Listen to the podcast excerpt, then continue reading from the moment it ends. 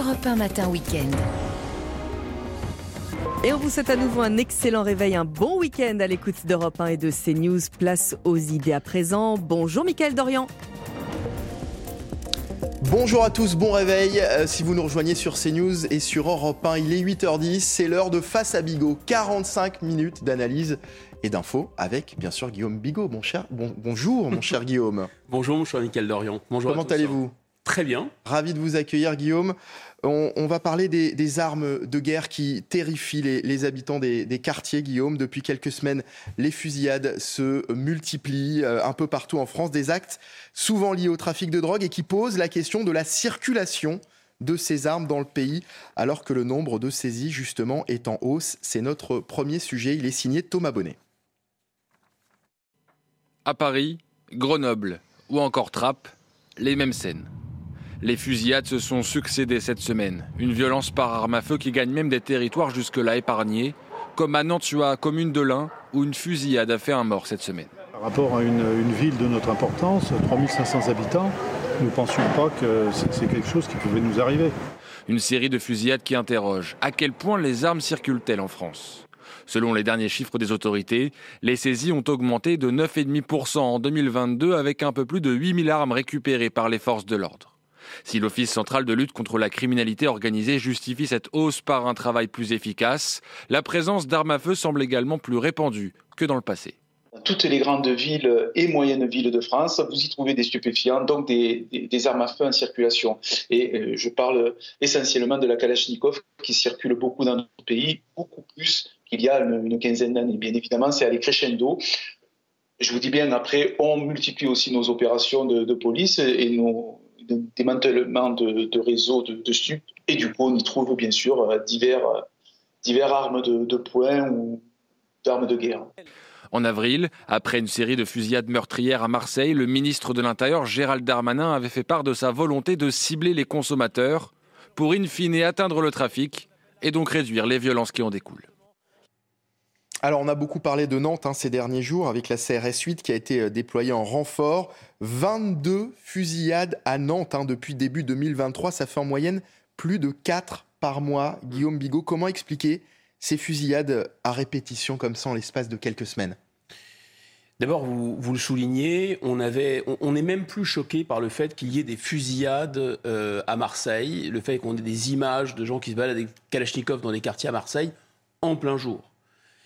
Ça, c'est quand même fou. On s'habitue euh, vraiment à tout. On pensait que les spécialités de Marseille, c'était euh, la pétanque et le pastis. Euh, là, on a l'impression que maintenant, la Kalachnikov, c'est partie du paysage, en tout cas dans certaines zones. Et vous avez raison, ça se propage sur l'ensemble du territoire. Donc ça, c'est vraiment très inquiétant. En fait, la racine du mal, évidemment, c'est le trafic de stupéfiants. Ce sont les règlements de compte entre gangs, entre bandes. Et là, on a plusieurs phénomènes, plusieurs mécanismes qui vont s'enclencher. D'abord, le l'enfer, enfin le paradis euh, est, souvent, euh, euh, plutôt l'enfer est, souvent pavé de bonnes intentions. C'est-à-dire que l'idée de harceler les points de deal, qui pourrait être contre le fait que le ministre de l'Intérieur et les forces de police, enfin, s'attaquent aux points de deal, au four, comme on appelle ça, c'est-à-dire les faits que des points de deal vendaient de la drogue 24 heures sur 24, quasiment au vu et au su de tous. Alors, a priori, personne. Sauf que un point de deal, D'abord, euh, sa rentabilité va être diminuée. Alors c'est une bonne chose. Ça, rapportait en moyenne 30 000 euros. Maintenant, ça rapporte environ 20 000 euros, presque 15 000 euros. Donc la rentabilité divisée par deux, puisqu'ils sont en permanence assaillis par la police. Ils doivent se déplacer et parce qu'en plus, ils ne peuvent plus le faire toute la journée. Mais d'un autre côté, dès lors qu'un point tombe, dès lors qu'un point de deal est perturbé, dès lors qu'un, on va dire, une tête de réseau est perturbée, immédiatement, vous avez les concurrents qui arrivent. Et la concurrence ça ne se règle pas avec des avocats à coup d'achat ou de fusion-acquisition ou d'achat d'actions. Ça se règle à coup euh, de gros calibres et, d'armes de guerre. C'est pour ça que plus vous attaquez le trafic d'une certaine façon, et paradoxalement, plus vous avez de règlements de compte et de morts sur le tapis. Alors ça ne veut pas dire qu'il ne faut rien faire, mais en tout cas, cette méthode-là, elle interroge. Il y a un deuxième mécanisme. Alors donc, peut-être aussi la moindre rentabilité les rend plus hargneux et plus agressifs. Hmm. Mais il n'y a pas que ça. J'écoutais ce matin ce très ce très très très bon euh, criminologue qui est euh, Alain Bauer, très grand spécialiste euh, de ces questions d'insécurité, et il souligne ce que tout le monde sait, c'est-à-dire il y a vraiment une explosion d'un nouveau marché qui s'est démocratisé, largement démocratisé, qui est le marché de la cocaïne. Et il mentionnait, c'est vrai, ces saisies absolument records, par exemple dans le port d'Anvers, avec des dizaines de tonnes, même des centaines de tonnes de cocaïne qui ont été saisies. Il faut bien comprendre que la cocaïne, c'est un produit qui, à la base, coûte 1500 euros. 1500 euros, il va arriver chez nous et il va coûter à peu près jusqu'à 30 000 euros. Je sais pas si vous imaginez la marge. Donc quand vous vous mettez dans du trafic de cocaïne, si vous faites ça pendant quelques années, vous pouvez mettre de côté quasiment des centaines de milliers d'euros et aller, euh, j'allais dire, vivre, euh, non pas à Londres parce qu'il fait chaud là-bas, mais euh, l'une des, régions dans lesquelles il se, il retrouve, c'est par exemple Dubaï, et ils mettent, voilà, avec des circuits de blanchiment assez complexes. Et, donc, il y a ce fantasme, il y a ce rêve, dans quelques années, alors évidemment, on risque sa vie, mais en quelques années, on peut devenir quasiment un milliardaire et, euh, prendre sa retraite euh, à moins de 30 ans. Voilà, le, voilà le fantasme qui existe dans certains quartiers, malheureusement. Pour revenir à ces scènes de violence urbaine, Guillaume, les règlements de compte dans le milieu de la drogue ont toujours existé. Oui.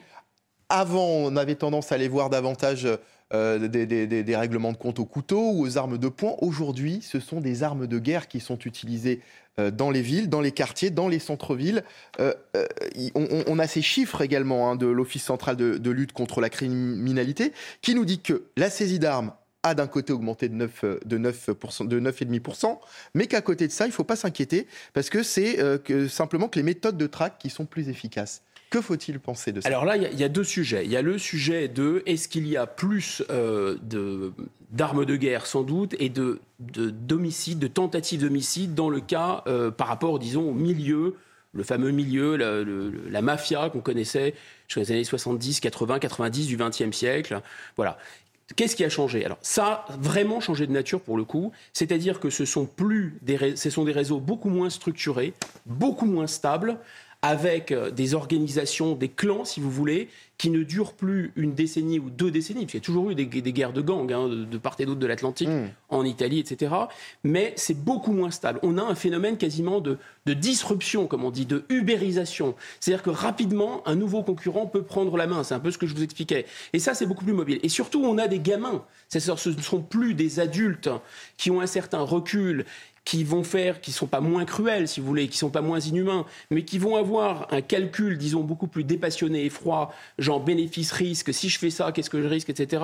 Et donc, les assassinats auparavant des professionnels du crime étaient beaucoup plus ciblés ils rataient moins leur cible. En général, ils mettaient, on va pas rentrer dans les détails sordides, mais ils mettaient trois balles là où il faut, euh, le truc était net, etc.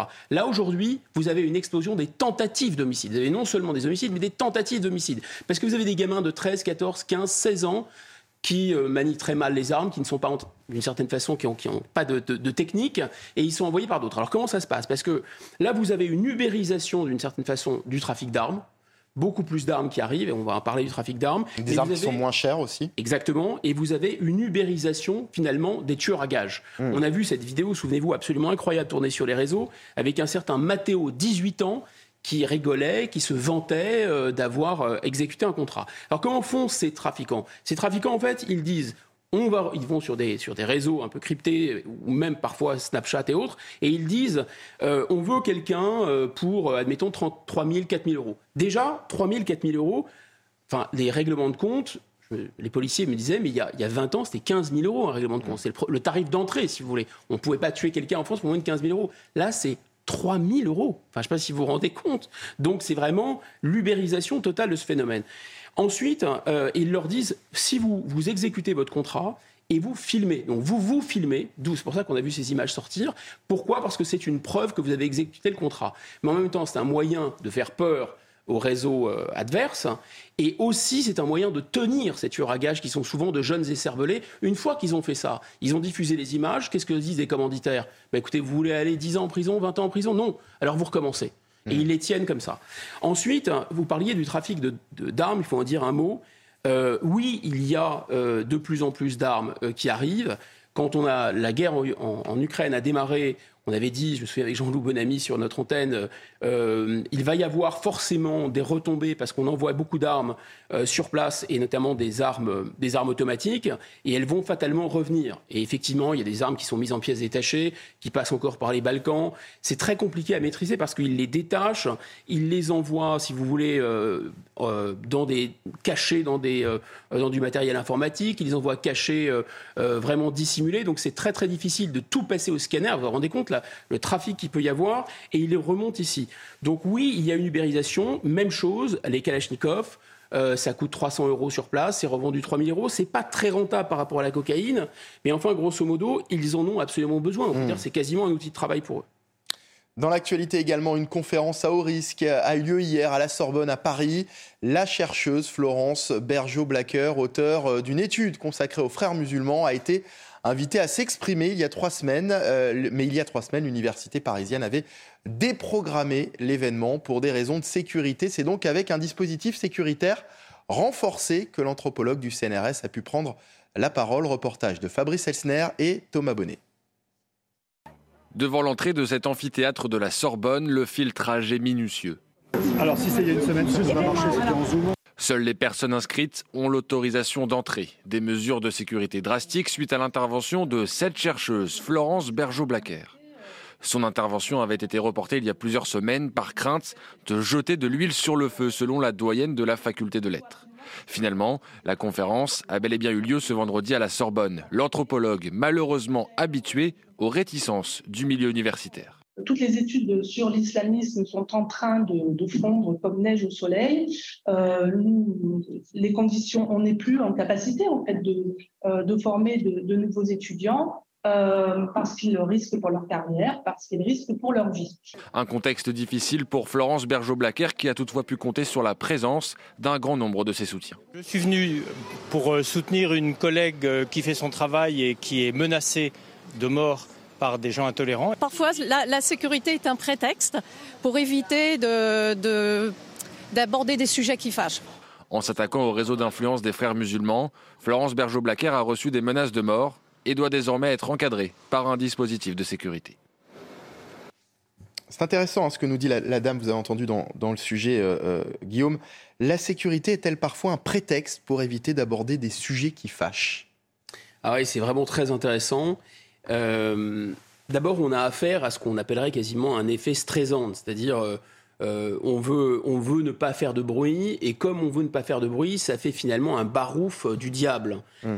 il ne fallait pas faire de vagues, c'est la raison pour laquelle, parce que la, la, doyenne de la faculté de lettres de la Sorbonne, le 5 a, considéré que les conditions de sécurité n'étaient pas réunies pour la première conférence le 5 mai. Cette, euh, euh, cette personne s'appelle Béatrice Pérez, professeur Béatrice Pérez, parce que les conditions d'organisation n'étaient pas remplies. On était, soi-disant, euh, en pleine manif contre la réforme des retraites. Quel rapport y avait-il entre cette conférence sur les frères musulmans et la manif contre la réforme des retraites? Absolument aucun. En fait, cette conférence était prévue depuis de longues dates. Donc finalement, elle ne voulait pas faire de vagues, cette, euh, cette dame, et en réalité, ça a fait des vagues. Alors tant mieux pour le livre, qui est un livre excellent, que je recommande à tout le monde, euh, et évidemment, ça a attiré l'attention sur cette conférence. La question qu'on peut se poser, c'est est-ce que finalement l'annulation de cette conférence n'illustre pas précisément, très exactement, le propos euh, du professeur Bergeau-Blaclair En fait, évidemment que si. Parce que qu'est-ce qu'elle explique dans son livre? Elle explique que l'islamisme, évidemment, on connaît euh, le terrorisme, le djihadisme qui fait couler le sang à travers le terrorisme, mais on, voit moins cet islamisme bontin, cet islamisme cravaté, cet islamisme qui avance masqué, qui avance ses pions, qui fait de l'entrisme. Euh, bien sûr, derrière, il y a la confrérie des frères musulmans, fondée en 1928 par Hassan el-Banna, le grand-père euh, de Tariq Ramadan. C'est une, une sorte de appelons ça une franc-maçonnerie ou un mouvement comme les trotskistes, c'est-à-dire quelque chose de très structuré, de très pyramidal et de secret. Ces frères musulmans, ils sont influents, c'est vrai, mais en fait, c'est surtout l'idéologie, c'est ce qu'elle explique aussi, qu'ils produisent qui est dangereuse. Cette idéologie dit il faut avancer les pions de l'islamisme, mais à couvert. Caché. Et il faut le faire de manière institutionnelle. Il faut avoir des relais dans l'opinion. Il faut être ami avec des journalistes. Il faut capter des subventions près de l'Union européenne. Ils en ont des dizaines de millions d'euros de subventions. Il faut euh, former des gens. Il faut faire du soutien scolaire. Il faut faire des associations caritatives, des associations sportives. Il faut être lié aux élus. Bref, il faut se déployer hmm. avec des tentacules dans la société. Est-ce que l'annulation, elle est due elle n'est pas due par hasard au fait qu'ils ont déjà des relais dans l'université française. Bah, Madame Bergeau-Blaclair, elle le, dit explicitement. Elle a déjà eu, elle était beaucoup moins connue en 2014 et en 2019, deux annulations de conférences pour des raisons de sécurité.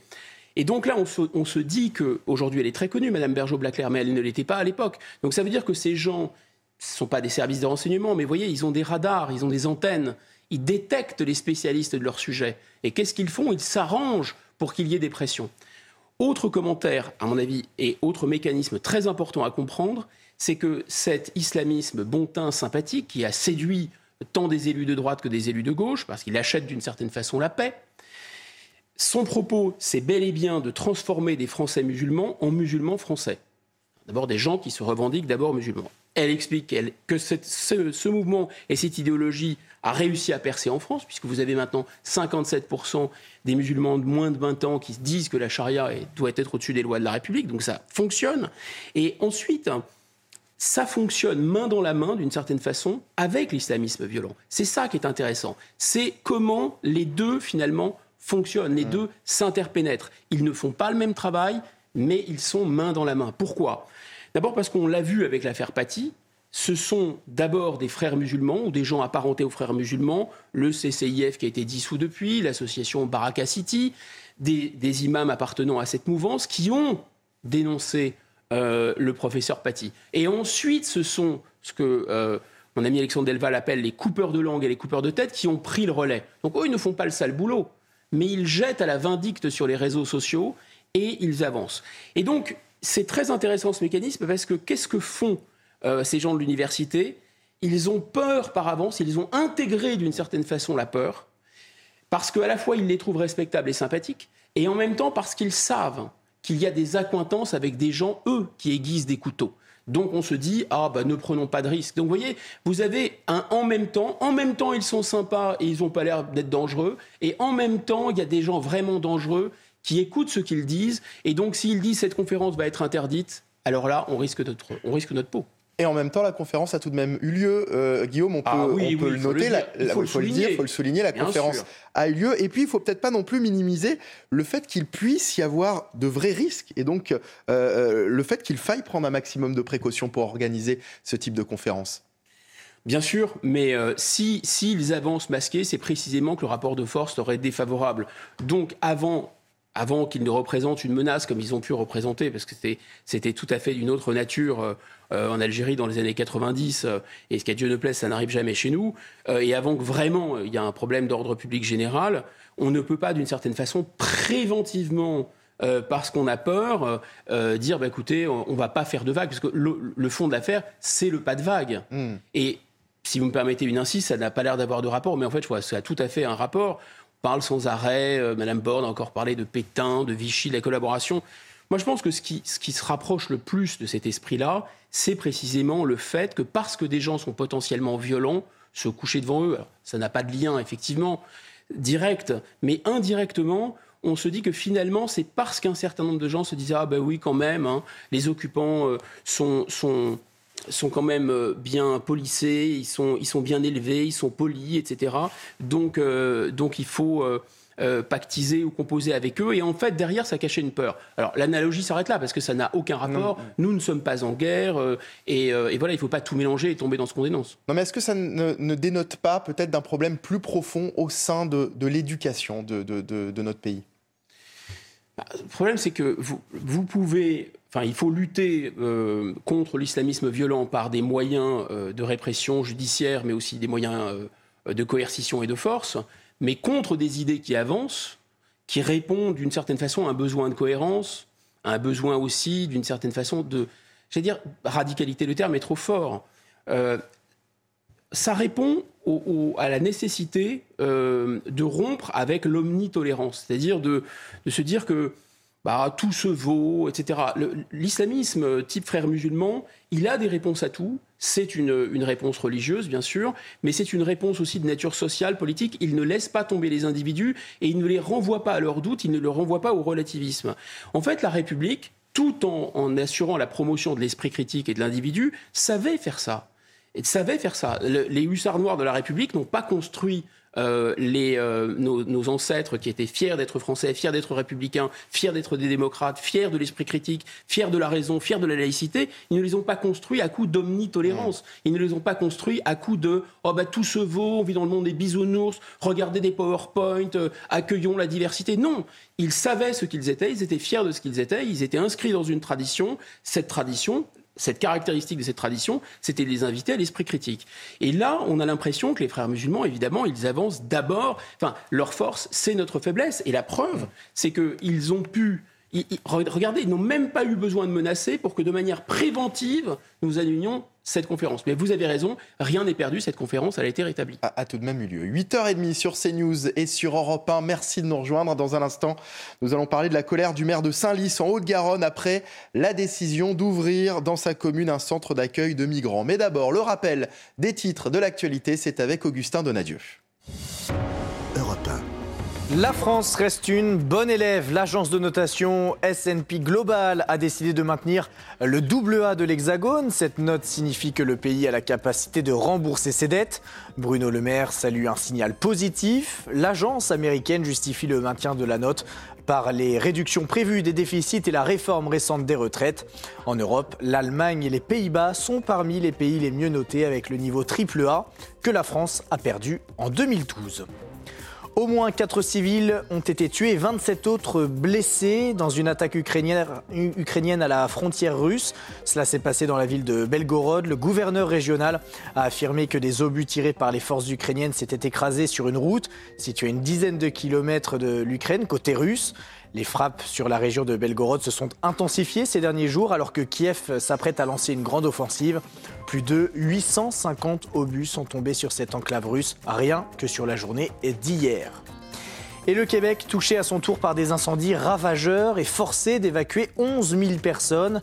L'Est du Canada est en proie aux flammes où une centaine de foyers brûlent toujours. Sur l'ensemble du pays, 214 feux actifs ont été recensés, dont 93 hors de contrôle.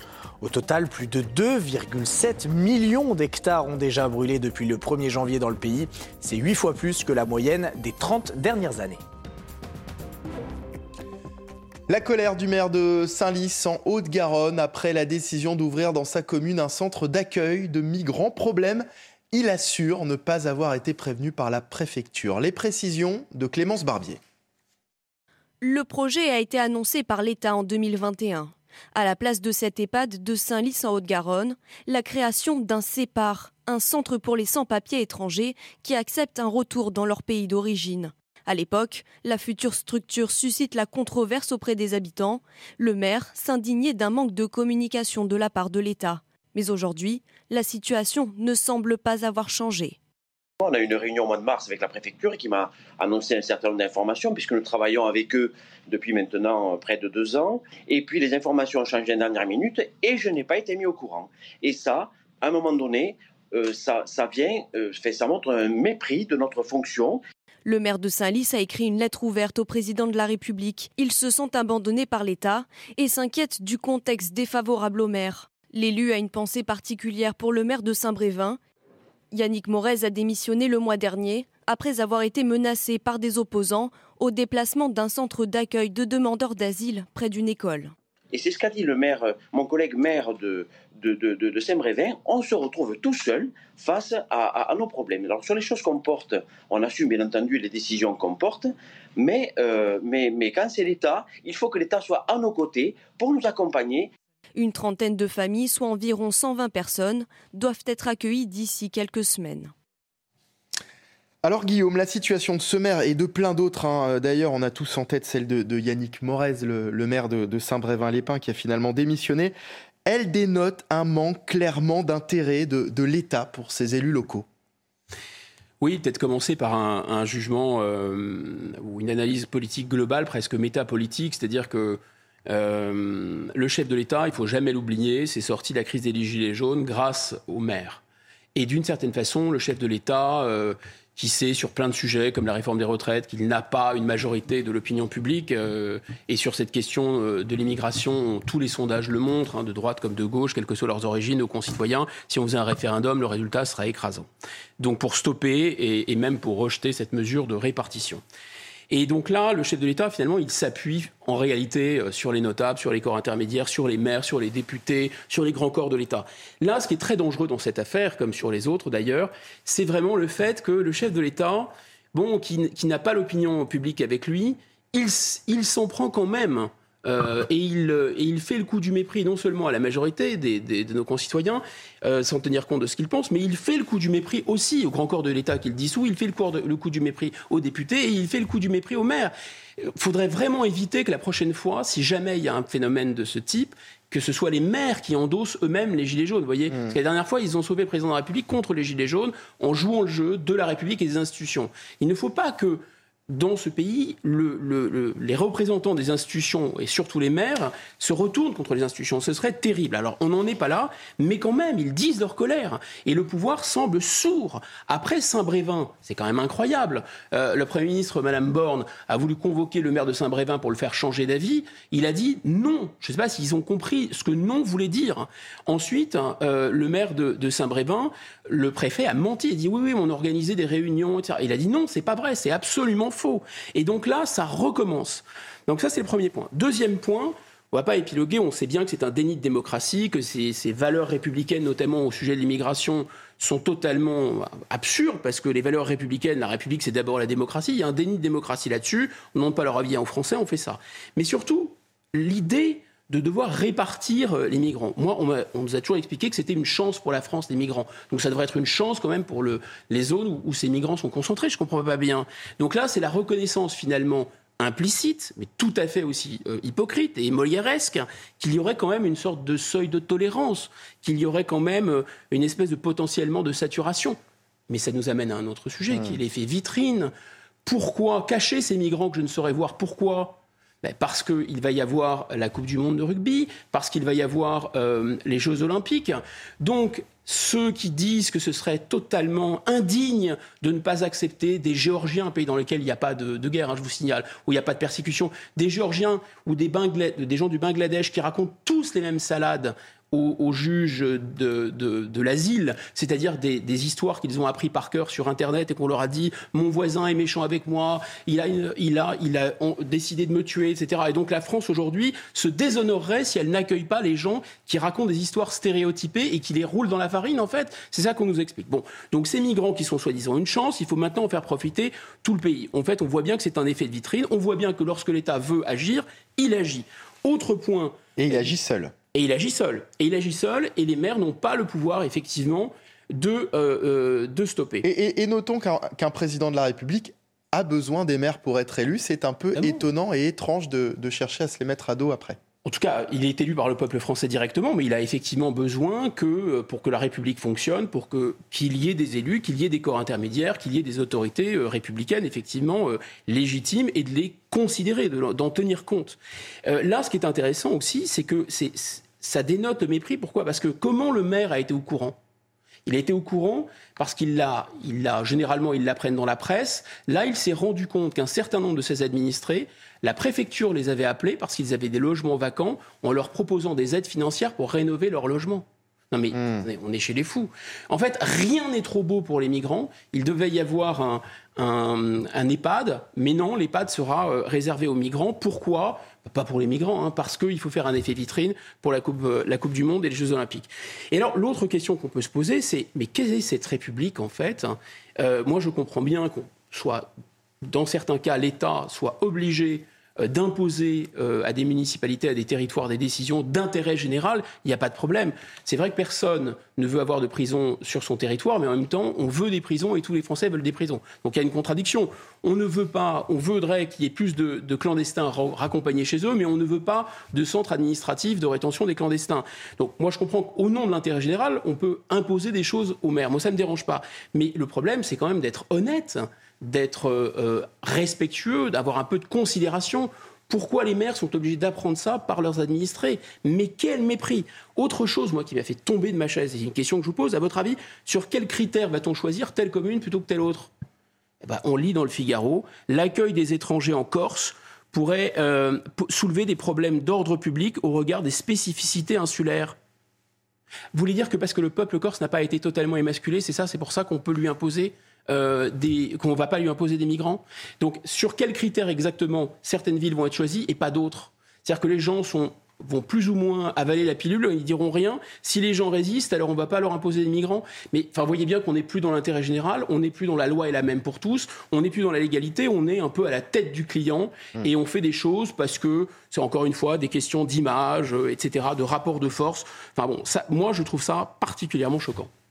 Autre sujet à présent, le harcèlement scolaire au cœur de toutes les préoccupations. Après les affaires qui ont éclaté ces dernières semaines et le décès de l'INSEE, cette adolescente de 13 ans qui s'est donné la mort le 12 mai dernier, nous avons cherché à savoir quels étaient les moyens mis en place aujourd'hui pour lutter contre le harcèlement scolaire. C'est un sujet de Vincent Faandège. Face au harcèlement scolaire, le gouvernement a mis en place à la rentrée dernière un programme de prévention baptisé phare. Il prévoit notamment la formation de la communauté éducative volontaire, l'intervention en cas de harcèlement et la mise à disposition d'une plateforme dédiée. Un dispositif insuffisant pour certaines associations qui proposent de réintroduire le surveillant général euh, qui était une personne qui était dans l'établissement 100% euh, occupée à euh, gérer l'autorité, à faire respecter l'autorité, à faire respecter le fonctionnement de l'institut et surtout les relations entre les élèves. Pour le syndicat des personnels de l'éducation nationale, il y a un manque criant de moyens humains. Pour mettre des moyens humains, il faut qu'il y ait des personnes volontaires. Euh, le problème de ces référents, c'est que la un certain nombre euh, ne sont pas volontaires, ils sont désignés. Euh, que ce sont des enseignants parfois référents, mais qui ont leur classe. Et dans le primaire, c'est très compliqué parce que en fait, ils ont tellement de choses à gérer on n'a pas les moyens qu'il faut pour pallier à ce problème-là. Par ailleurs, deux numéros existent. En cas de harcèlement à l'école, il est conseillé aux parents ou élèves d'appeler le 30-20, le 30-18 en cas de cyberharcèlement. Alors prendre en charge les victimes, c'est bien sûr le souhait des associations de défense de ces enfants harcelés, mais également prendre en charge ceux qui harcèlent. Écoutez, Nicole Sakajou, elle est présidente de l'association Parle, je t'écoute, pour qui la punition n'est pas une solution on accompagne aussi les enfants qui harcèlent. Et quand on, les accompagne, on voit qu'ils sont en souffrance. Donc, les sanctionner, les punir, les menacer, ça ne sert à rien. Ça s'arrête pour un moment. Les, changer, les, faire sortir d'une école, mais on fait quoi? On, on, déplace juste le problème dans une autre école. Donc, pour moi, c'est prendre en compte la victime et la famille, parce que la famille aussi, elle est en grande souffrance, et prendre en compte aussi l'enfant qui harcèle, travailler avec lui, qu'est-ce qui se passe, pourquoi tu fais ça, pour voir qu'est-ce qui fait que lui, il, il a ce plaisir de faire du mal à l'autre. Et ça se fait avec euh, voilà, des professionnels. Nicole Sakadjou, présidente de l'association Parle, je t'écoute, qui est également la maman d'un petit garçon qui a été euh, harcelé euh, pendant 4 ans et qui a dû changer d'établissement scolaire. C'est un problème très complexe parce que cette maman nous dit finalement que la, sanction n'est pas la solution. Guillaume Bigot. Je pense qu'elle se, elle se trompe et je vais essayer de vous expliquer pourquoi, même si ça peut paraître euh, curieux. D'abord, euh, pas vous raconter ma vie, mais je fais rarement des, confidences, mais euh, quand j'étais gamin, j'ai grandi dans un quartier un peu difficile, j'étais un intello, et donc j'ai été quand même assez salement harcelé et frappé. et pourtant, il n'y a pas de réseaux sociaux à l'époque. Et puis, ça a changé pourquoi? Bah, D'abord, c'était très difficile d'identifier ça. Tout le discours, oui, oui, mais en fait, euh, c'est des histoires de gaminerie. Euh, bon, bref. Euh, bah, un moment, j'ai réagi et j'ai riposté et ça s'est arrêté. Et pendant assez longtemps, quand j'étais gamin, je ne devrais pas vous dire ça, mais la première chose que je faisais quand j'arrivais à l'école, j'avais la peur au ventre, je prenais le plus costaud de la classe et je le provoquais et limite je le frappais. Et c'est comme ça que ça s'est arrêté. C'est pas bien, mais je vous explique comment les choses se passent quand on est un enfant et qu'on est harcelé. Donc, un moment seul, d'une certaine façon, euh, les gens qui prennent plaisir sadique à frapper ou à menacer les autres, seule la force et la peur, d'ailleurs, quand la peur change de camp, ça s'arrête. Donc il faut qu'ils ressentent eux aussi la peur. Un minimum, vous n'avez pas d'autorité s'il n'y a pas de crainte. Et donc je pense que là, il y a une énorme dérive de notre société qui refuse de voir qu'il y a du sadisme en être humain, qu'il y a de la violence dans l'être humain, et que c'est un peu le feu qui arrête le feu, c'est le mal qui arrête le mal. D'une certaine façon, il faut impérativement un moment qu'il y ait des sanctions, qu'il y ait des punitions. Ça ne suffit pas. des sanctions Ça ne suffit pas et je pense qu'en effet, elle a raison. Il faut bien sûr parler aussi. Il ne faut pas que les punir, ces enfants qui harcèlent. Il faut aussi leur parler. Hmm. On peut déminer ça. Mais il y a une naïveté confondante de cette société qui consiste, comme le croit euh, Jean-Jacques Rousseau, que les enfants naissent bons que la société les rend méchants. Non, en fait, il y a le mal est à l'intérieur de n'importe quel être humain, de vous, de moi, de n'importe qui. Et simplement, la société, ça consiste à contrôler euh, ces pulsions. Et effectivement, dans certains cas, c'est plus contrôlé. Mais parce que quand vous parlez de sanctions, vous parlez de, vous voulez dire que le, système, que l'éducation nationale doit sanctionner ou que les élèves qui sont harcelés doivent euh, doivent rendre? C'est un peu ce que j'ai l'impression d'entendre. Je, je, ne préconise pas ça parce qu'en fait, c'est ça, c'était mon histoire personnelle, c'est ce que j'ai pu faire, etc. Malheureusement, beaucoup de gamins n'arrivent pas à faire ça et donc en prennent plein la tête et ça, ils, ne ripostent pas et, c'est terrible. Et, et, leur, et leur vie est un cauchemar. C'est un phénomène vraiment de masse. Donc l'autre chose, c'est de l'autre bout euh, de la chaîne, j'ai vu aussi des enfants euh, harceleurs, avec des parents assez démunis d'enfants harceleurs. Cette fois-ci, ça concernait euh, mes propres enfants à l'école. Et j'ai vu ce phénomène aussi. Et je pense que là, quand les parents recadrent les enfants qui, qui sont harceleurs, lorsque les adultes, notamment les directeurs d'établissement, convoquent, font des conseils de discipline, pas obligé de les virer instantanément, ça dépend du degré, évidemment, il faut que la riposte soit proportionnée. Quand il y a une réponse du monde adulte, quand le monde adulte joue son rôle, ça fonctionne. La difficulté, là aussi, c'est que le monde adulte a beaucoup de mal à identifier ça, puisque beaucoup de choses se passent sur les réseaux sociaux. Et on a une génération, qui est, ni meilleure ni pire que les autres d'ailleurs, il faut le dire, mais c'est une génération où ils sont laissés complètement euh, non pas livrés à eux-mêmes, mais livrés finalement à un univers parallèle numérique de réseaux sociaux où les parents ont l'impression que leurs enfants sont sages parce qu'ils sont dans leur chambre et ils ne voient pas ce qui se passe sur leur téléphone et sur leurs réseaux sociaux. Ensuite, il y a quand même cette mentalité consistant à dire voilà les enfants sont bons, ils sont gentils. S'il y a des harceleurs, c'est que vraiment euh, il faut leur envoyer euh, des, psychologues, il faut traiter, euh, etc. Mais je pense que c'est malheureusement un phénomène naturel. Les jeunes sont très conformistes, extrêmes. Ils peuvent être très cruels, ils peuvent être très conformistes. Ensuite, là, si vous voulez, il y a quelque chose qui est, qui est complètement fou. Cette affaire de l'INSEE, 13 ans elle est harcelée post-mortem. Je ne sais pas si vous vous rendez compte, elle est harcelée post-mortem. Son ami continue à être harcelé à l'heure qu'il est. Et en fait, les harceleuses qui ont été mises en examen sont toujours, toujours scolarisées.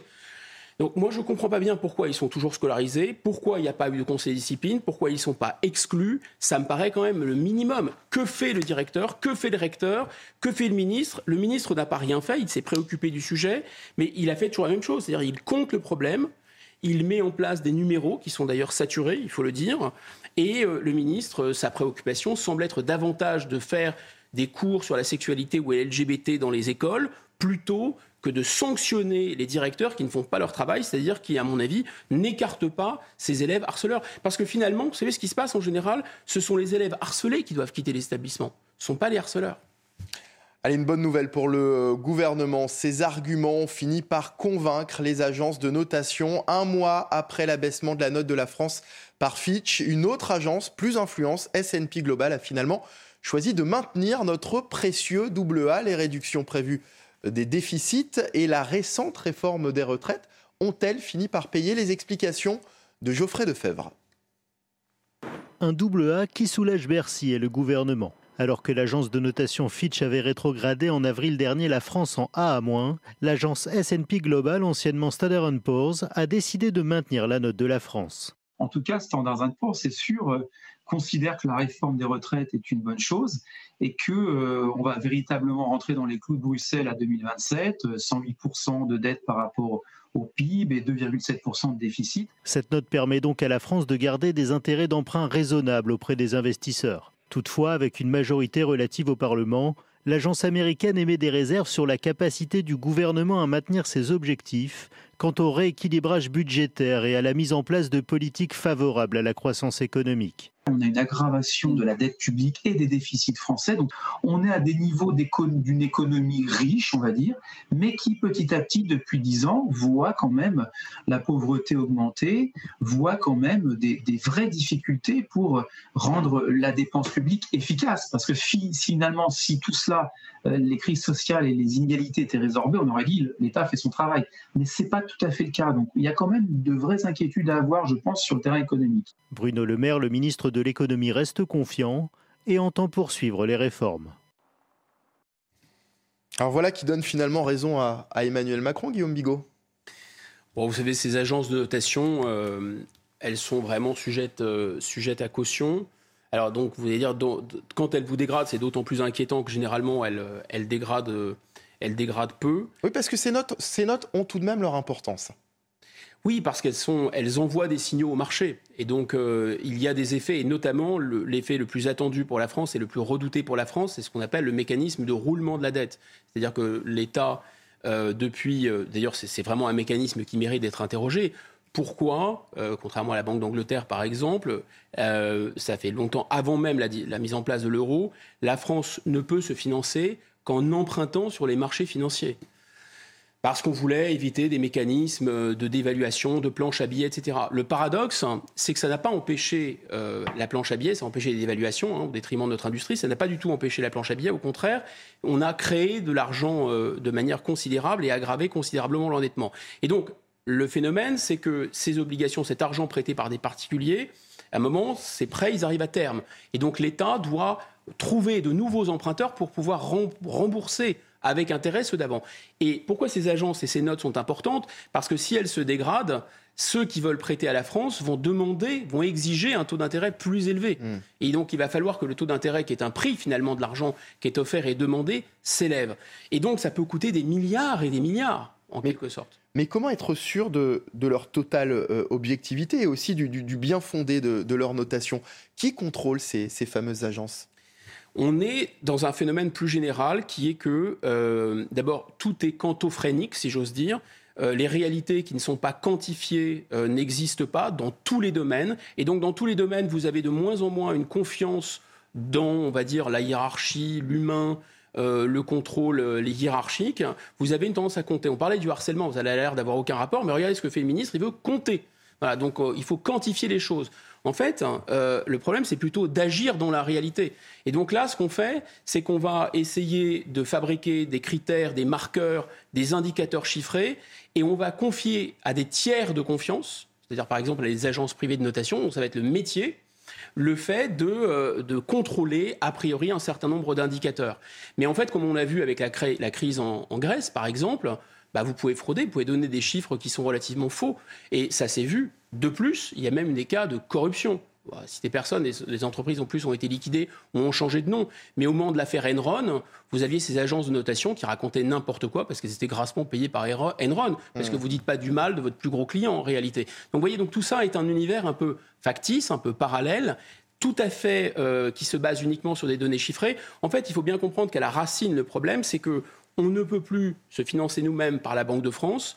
Maintenant, d'abord, il y a l'euro, et l'euro interdit d'autres mécanismes qu'un refinancement, euh, enfin quasiment par le marché, puisqu'il y a eu des moments où la Banque Centrale Européenne a accepté de refinancer directement des dettes d'État, hein, pendant notamment euh, après la crise de 2008.